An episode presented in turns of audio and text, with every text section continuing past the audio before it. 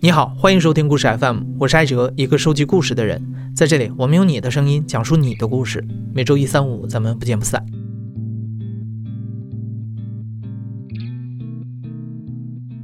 我是珍珍，今年三十岁，生活在北京。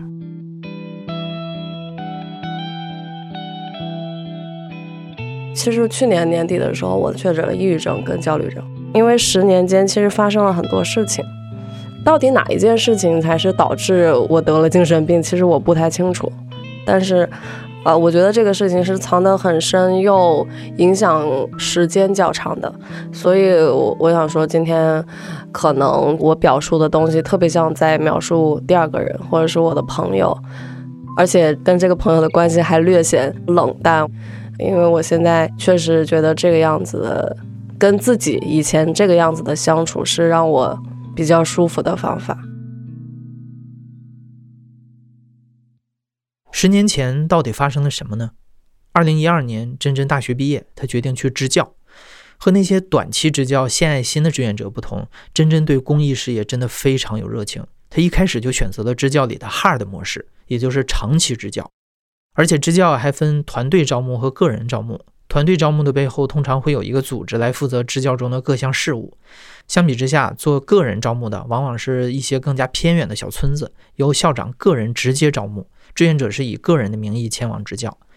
真真觉得个人招募的学校更加弱势，也更加需要志愿者的帮助，所以他就冲着西南某省的一所乡村小学去了。但之后在这个山村里发生的一系列的事件，都远远的超出了真真的认知范围。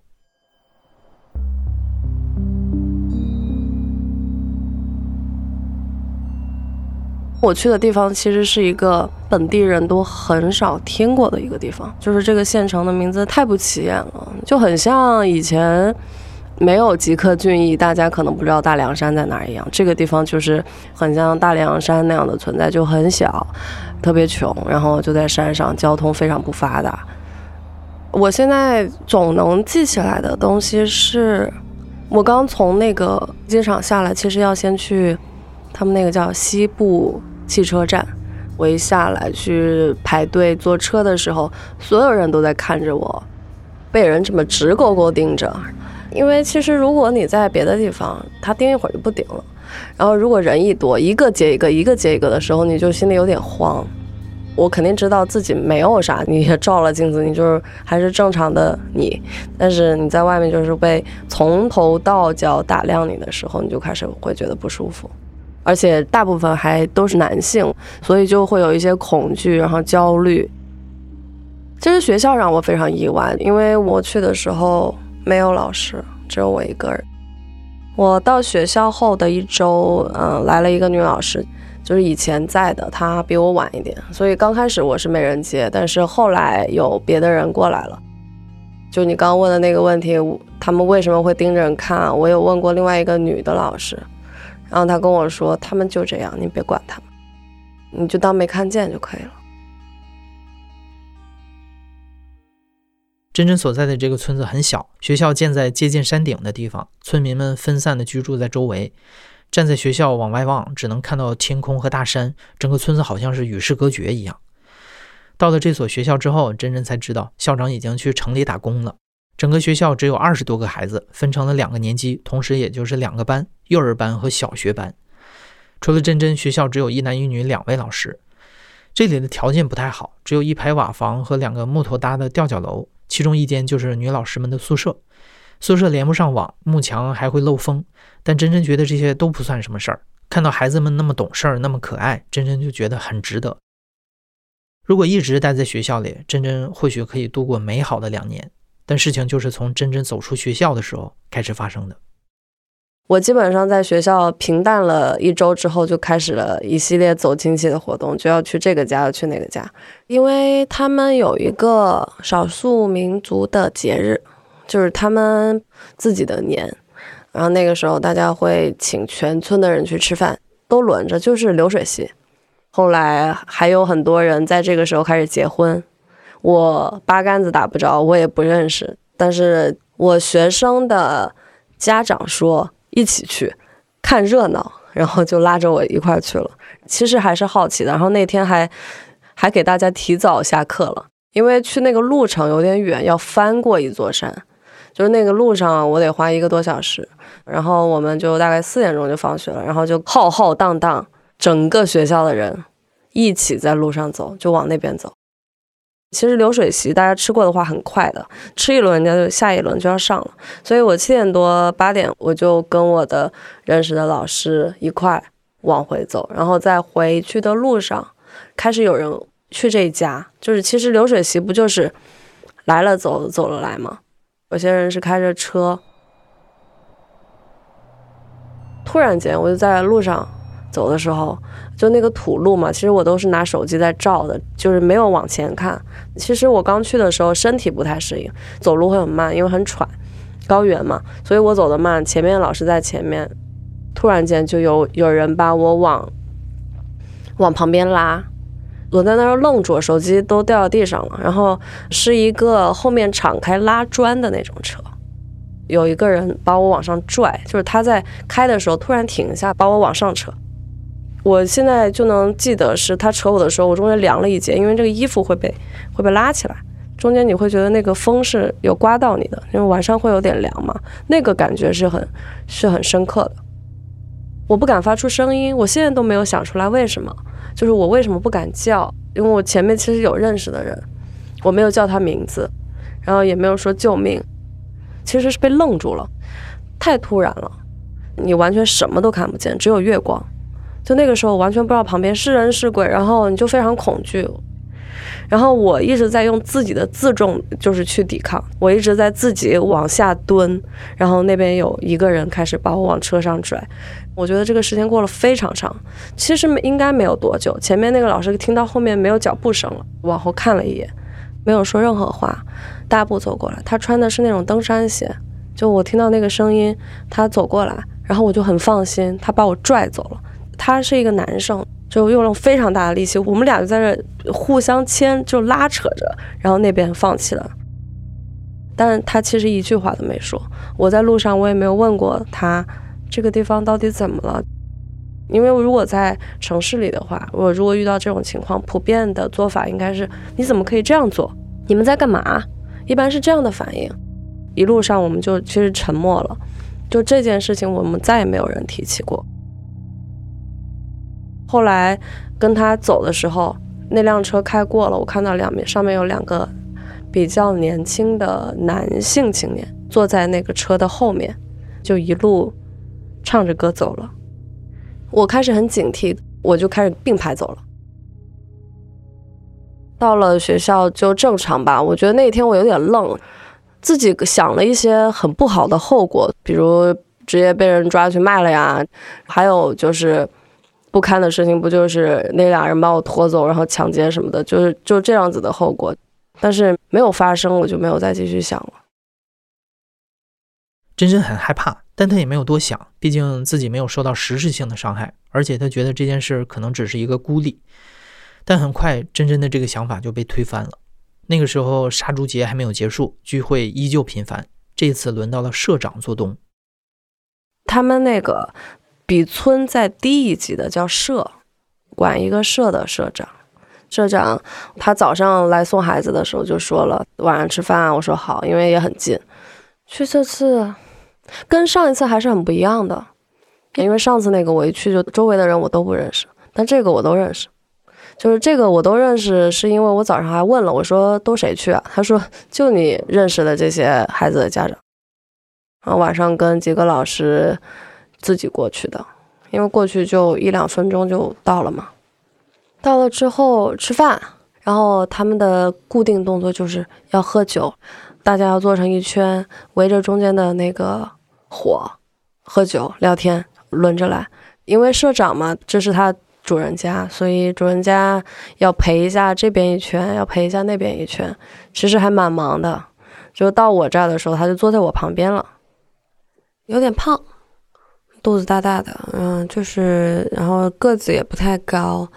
其实那边的男性都是很黑，然后就他那个时候就开始唱歌，唱的什么“月亮代表我的心”，对着大家唱。后来看了一眼我，就我觉得那个眼神特别的怪，就是让人毛毛的。就很不舒服，我就马马上避开了那个眼神，就觉得，因为我当时我是还是认为他是友善的，我就想说，因为你我是客人，我们对少数民族的印象就是喝酒、唱歌、热情好客，我刚开始是这么想的，然后有一个动作就改变了我这个，他手突然搭在我的大腿上。就开始这样，就是拍动，就是他会随着自己的歌声的节奏来拍你的大腿。他坐在我左边，我就往右边靠。这个时候，右边冲过来一个影子，有一个人拿着一把刀过来，他老婆应该是刚才在切什么东西，就过来是笑着的，就对着社长说：“你在干什么？”我马上就站起来了，站到我认识的那个老师的那边去了。他们去了一个房间里，开始吵架了。然后那个老师说：“我们还是回去吧，因为那边吵的声音越来越大，开始摔东西，玻璃开始碎了。”然后我就觉得很恐怖，我特别怕出来找我兴师问罪，即便不是我的错，我也怕有那种冲突的感觉，因为他是我我学生的家长，我觉得特别尴尬，我不想卷入这种事情。然后在我走出去大概十米的时候。非常可怕，一个很长的木桩，我很远的地方看到了那个我学生的那个妈妈，从门口的上面有个玻璃，她从那个玻璃直接捅进去，穿了，捅那个她老公在的房间，直接捅进去，哗啦啦全都是玻璃的声音，然后里面又开始就是有开始打架的声音，这个声音一直伴随我，一直到。我进了学校都还在有。其实我在路上，我有跟我旁边那个老师说，是不是因为我才这样的？那个老师就告诉我，你别管他们，不是因为你，你别管他，他喝多了。但我猜以前有过这样的事情吧，大家都选择不讲，或者是逃避这个事情，要不然为什么让我不要管呢？我觉得很难受。但是我不想解决它，其实没有发生什么事情在我身上，实质伤害是没有的。我会担心大家会觉得我在惹麻烦。二就是这本来就是一个村小，还不是一个正式的学校，你在惹这里这个小山头的一个领导。因为村里一般出了问题或者纠纷都是找社长去解决，但是这次，呃，问题出现在社长家里。所以，对我好的方法就只有那一个，就是尝试着接受它。大概一个星期，我就会把这个东西可能就不会记得太深刻，或者说是就放下了，我忘记了，然后就会有新的事情更新。不管是刚来村子时遭受的怪异眼神，还是这两次的性骚扰事件，真真得到的答案都是：你别管，就当没看见。被伤害、被无视，然后自我怀疑，这似乎变成了一种循环的连锁反应。不过，真真并不打算离开。他曾经给自己定下了至少服务两年的期限，不能就这样放弃。真真想，如果自己待在学校里，是不是就不会出事儿了？但学校也并非完全安全的地方。在二零一三年春季学期开始的时候，原来的志愿者走了，接替他们的是两个男老师。其中一位河南籍的男老师是因为失恋之后想换个环境才来支教的，而另一位东北的男老师是带着他的母亲一起来的。因为老师的宿舍一共只有两间，真真就和这位老师的母亲那个阿姨住到了一起。这个河南来的老师白白净净的，长得是那种比较清秀的，然后那个阿姨她长头发，然后自然卷。哦，这个阿姨非常瘦。应该比我还矮一点儿，但是儿子非常高，儿子应该一八五吧，挺壮的。这个妈妈呢来了，刚开始我们还挺高兴，因为她会做饭。然后有一天，我想去切西红柿的时候，楼上的刀不见了。买一套刀的时候，会有一个切西瓜的那种，就那个最长的不见了。因为这个男老师，就是这个东北的男老师，他妈妈。跟我住在一个房间嘛，有好几次的晚上，他会突然间出现在我被子里，就是整个人就进来了，就一点钟吧，我记得。我想说阿姨你要干嘛？然后他就侧着身，他他就叫我名字，然后说告诉你我掌握国家机密。然后因为我当时非常害怕，我觉得我的声音都在抖，但是我试图让自己很平静。就是那个床旁边不是那种木条吗？它是有缝隙的，外面有月光。我看到这的时候是一个冷光反射的，就那个切西瓜的刀，二三十公分呢，他就拿着，在我和他的中间，他也没对着我，但是就放在这儿。那一晚，真真躲在被子里，完全不敢动，因为事发突然，再加上夜里只有昏暗的月光，真真担心是自己看花了眼。但等到天亮之后，真真果然在阿姨的枕头下发现了那把遗失的刀。不过，真真发现的不只有刀。然后那一天我发现刀的时候，我在他的桌子上看到了一个药，治精神分裂的药。就因为经常早上全部人在一起吃早饭的时候，他儿子都会问他：“你今天吃药没有？”然后我在想，到底是吃啥药？怎么天天都要提醒呢？后来就是这件事情就对上了，就原来是吃的是那个药。但是前面有一个事情我可能没讲，就是这个东北籍的男老师其实有一些暴力倾向，让我很害怕。经常有一些隔壁的公鸡、母鸡跑过来，因为他们都是散养的，他经常因为挡就是那个鸡挡着门，就一脚给踹飞了。下意识的举动，直接把障碍物全部踢走。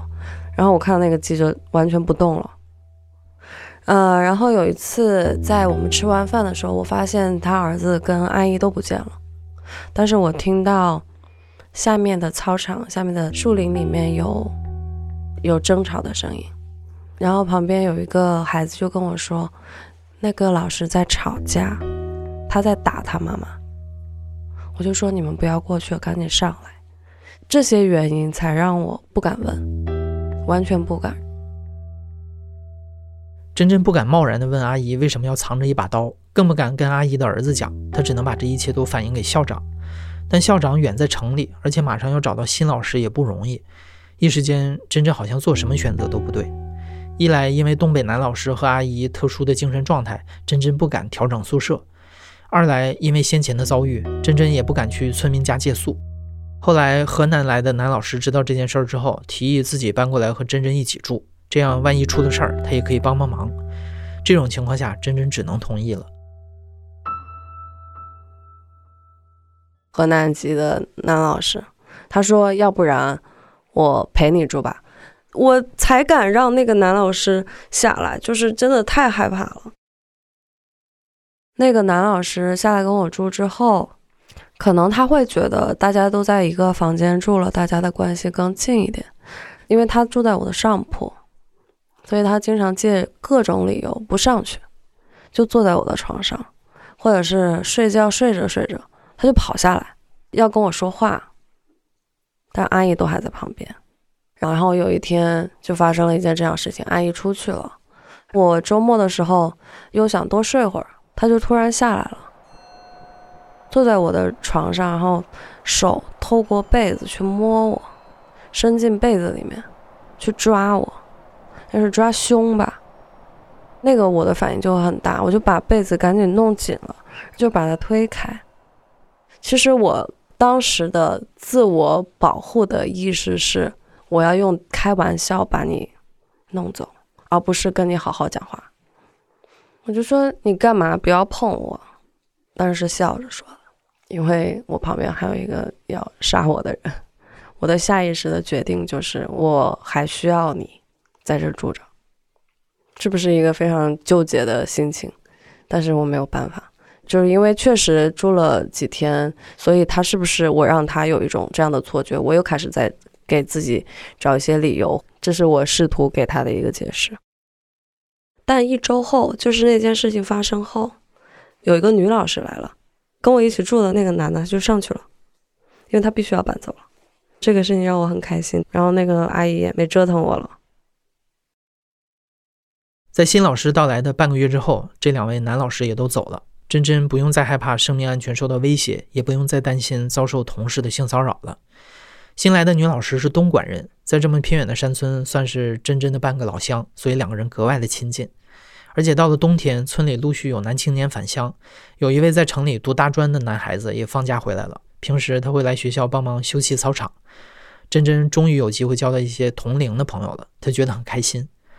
不知不觉中，又到了一年一度的杀猪节。他应该是在上大专，长得还挺帅的男生，就轮廓感很强，很好看的那种少数民族，个子还挺高的，快一米八吧，然后就是黑黑的，每天下午都来。我觉得有一些文化程度的人，还是跟你的交流会更顺畅一点，所以我会有时候跟他聊聊天什么的。我觉得这个人还挺好的，然后也可以跟我正常交流，然后也不会动手动脚，也不会言语冒犯，我觉得很讲礼貌。所以刚开始大家是一个当朋友的一个状态。后来就有一天，应该是去他家，人家的春节杀猪祭是要大家都去的。其实他家离我离我们学校很近，抄近路就三四分钟。所以那天就跟像放学的时候跟以前一样，还是一群人过去了去吃饭了。然后我就觉得我跟他们比较熟，我可以喝酒。我现在还记得我喝了七瓶啤酒，就是很放松。所以我们其实那天玩的比较晚，所以应该是到了十一点多、十二点才走的，往回走。但我确实喝的有点有点晕，我没有醉，但是走路不太直。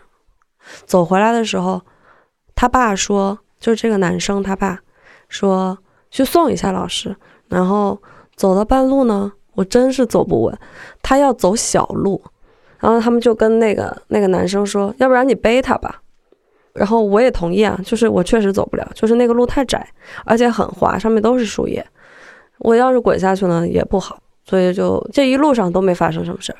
然后最后是把我放在了床上。我就很困，但是这个时候他还没走，我不知道他们还在说什么呢。但是他就刚刚开始停了一下，然后我就感觉到了一只手从被子里进来，然后再往我的裤子里面伸。他从里面伸上又伸下，然后我就马上翻了个身，然后他就走了。这件事情结束了。比较复杂，我就当时我在想，就是最近发生的所有的事情，然后跟这个人的所有事情，他是不是喝多了？他应该不是故意的吧？一直在想把这个事情变成一个意外，就是因为他喝了酒产生的意外。但是没过几天，他再也没有出现了。我是知道他知道了，他很清楚他做错了。这一次事情对我的影响确实是应该是最大的。我会收起以前对别人的那种大方，因为我其实性格一直比较中性。我希望大家不是把我当一个女孩子，或者说是有性别，我就是想跟你做朋友。但是发生了这个事情之后，我开始对所有的异性有戒备。我最大的改变就是。我在夏天穿很多衣服，我在夏天穿毛衣，可能是不想让任何人碰到我，而且我是在参考那个东莞的那个女生，你知道吗？因为她没有带来任何麻烦，大家对她的印象只是她不爱说话，那并不是一个坏事。那我也想做这样的人，所以我后来有在效仿她，我觉得那个是对我最好的保护。珍珍不再对交到志同道合的同龄朋友抱有期待，她把全部的注意力放在了孩子身上。也就是在这件事之后，珍珍马上给孩子们加了一节性教育课，她会告诉孩子们哪些地方不能让别人碰，同时也不能碰别人的这个地方。看着孩子们，珍珍选择告诉自己，这些都是特殊的案例，只要自己再注意一点，就不会发生的。但即便珍珍压抑了自己开朗的性格，不再单独行动，夏天也裹着外套，这样的事儿依然在发生。这个是最后一次，因为再不久，我其实都已经快要离开了。其实是在等那个小学考试、期末考试的之前，那个幼儿园其实就已经放假了。然后这个孩子，孩子非常可爱，我非常喜欢那个孩子，是幼儿班的。周末有一天，因为也没什么事儿，我就想去他家找找他玩儿。然后那天我其实是跟那个女老师一起去的。那个女老师就一直在那个房间，我们三个一直在里面玩。过了一会儿，我听到有声音，那个他爸开着那个应该是拖拉机吧回来了，放到院子里，我听到那个声音了，但是没有人进来。过了一会儿，我想说，我是不是应该出去打声招呼？然后我就跟那个女老师说，我出去打声招呼。我出去的时候，我把门关上了，然后就看到他爸在外面。那个沙发上就是一个破沙发，放在院子里。他爸就躺在那儿，脸圆圆的，很黑，肚子大大的，挺像那个胖虎的那种样子。然后他就说：“啊，你来了。”我说：“嗯，我就来转一下，我找孩子玩。”他说：“好呀。”然后我打完招呼，想说我回房间，然后我的手就被拽住了。他就把我拉到他的腿上，在院子里哦，那个门是大敞开的。他坐着嘛，一拉我就坐下来了，坐在那个应该是他的腿上吧。他就开始把我的衣服往上拖，我根本挣脱不了。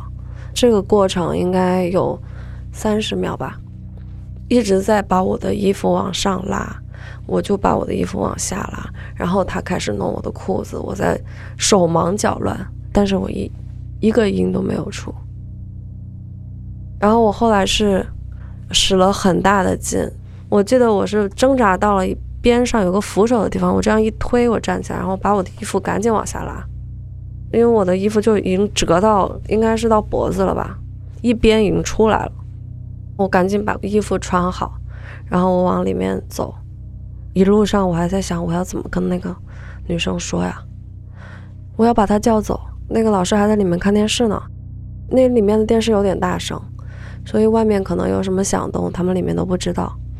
然后我一进去，我就跟他说我要先走，然后我就转头，我就自己走了。他爸爸还跟我说：“你不留下吃饭吗？吃完饭再走吧。”我强装镇定。大步走到门口，然后跑下去的。我在跑到一半发信息给那个老师说：“他摸我，你快回来。”我就说了一个这样的话，然后我就回去坐在我的宿舍门口的凳子上，就一个人在那坐着等那个老师回来。然后那个老师回来就拍了一下我的肩膀，说：“你没事吧？”我说：“没事，我自己待会。”所以说，看来。长得好看，也是有缺点的。他想安慰我吧，我猜。这一次让我，我没有办法给他任何开脱，说是你喝了酒了，还是你太开心了。就这一次我找不着了，让我觉得有点崩溃。我确实没有办，我觉得我要避开的人有点多，这学校也没多大一点。我觉得我频繁的神经紧绷。太影响我的生活了，然后后来又是什么咳嗽呀，这些就是身体不好，加上最后这一次，让我决定我提前走。真真持续了近两年的支教生活终于结束了，但陌生的村民、有头有脸的社长、学生家长、返乡男青年和支教男同事，这些人还会接连不断的在真真的梦里出现，这些事情可以循环的、连续的发展下去。这让珍珍非常后怕，直到两年之后，珍珍才停止做噩梦。但即便是到现在，珍珍仍然很少穿裙子。如果有人多看她一眼，她就会紧张。好在珍珍并没有因此放弃自己的理想。十年来，她也一直坚持做着和儿童支持相关的公益工作。因为乡村支教的项目一直很难招募志愿者，珍珍担心这样的故事会让以后的情况更加艰难，所以她从来没有和任何人讲过这个故事的细节。直到前两年，真正发现自己开始能够慢慢忘记当年的很多细节了。他也试着不再逼自己给出一个答案。整个就是一年多两年的回忆下来，其实跟孩子的互动都非常好，就是我还是觉得他非常美好的回忆。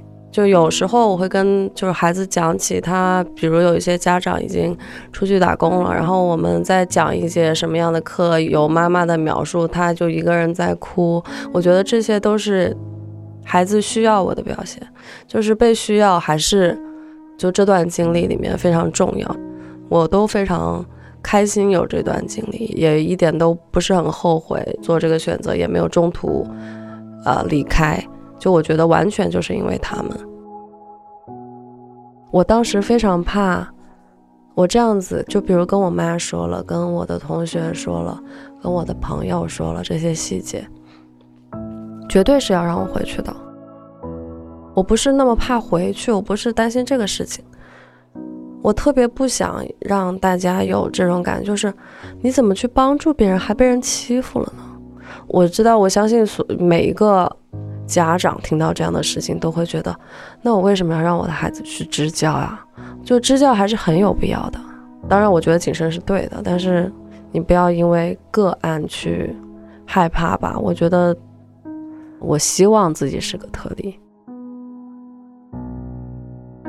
过了十几年，我也没有想到更好的办法去解决这些问题。就所有的每一件，我都想不到更好的办法。我也不觉得一次能跟五次相比，就是那个感受以及解决途径是不一样的。我觉得这个真的是非常的难去跟别人描述的。所以他可能只能靠不同的角度去想这个问题吧。就比如我再去想它导致的原因是什么，而不是某个人的原因，就是这个环境到底是什么样的因素造成的？因为他们的身份都太不一样了。环境如果是环境造成的话，这也是在给我自己找一个比较好的理由，让我舒服一些。我也可以让自己觉得不是对方太坏。我其实如果觉得对方太坏，我老是会陷入到我自己太，我自己太可怜的这个角度。我觉得这个样子并不好，我并不想成为那种我怎么这么惨的那个角色，而是这些事情都有原因，不怪谁。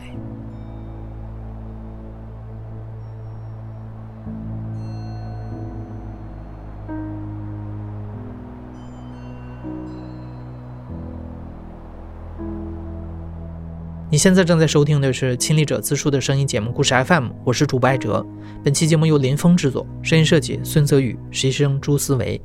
感谢你的收听，咱们下期再见。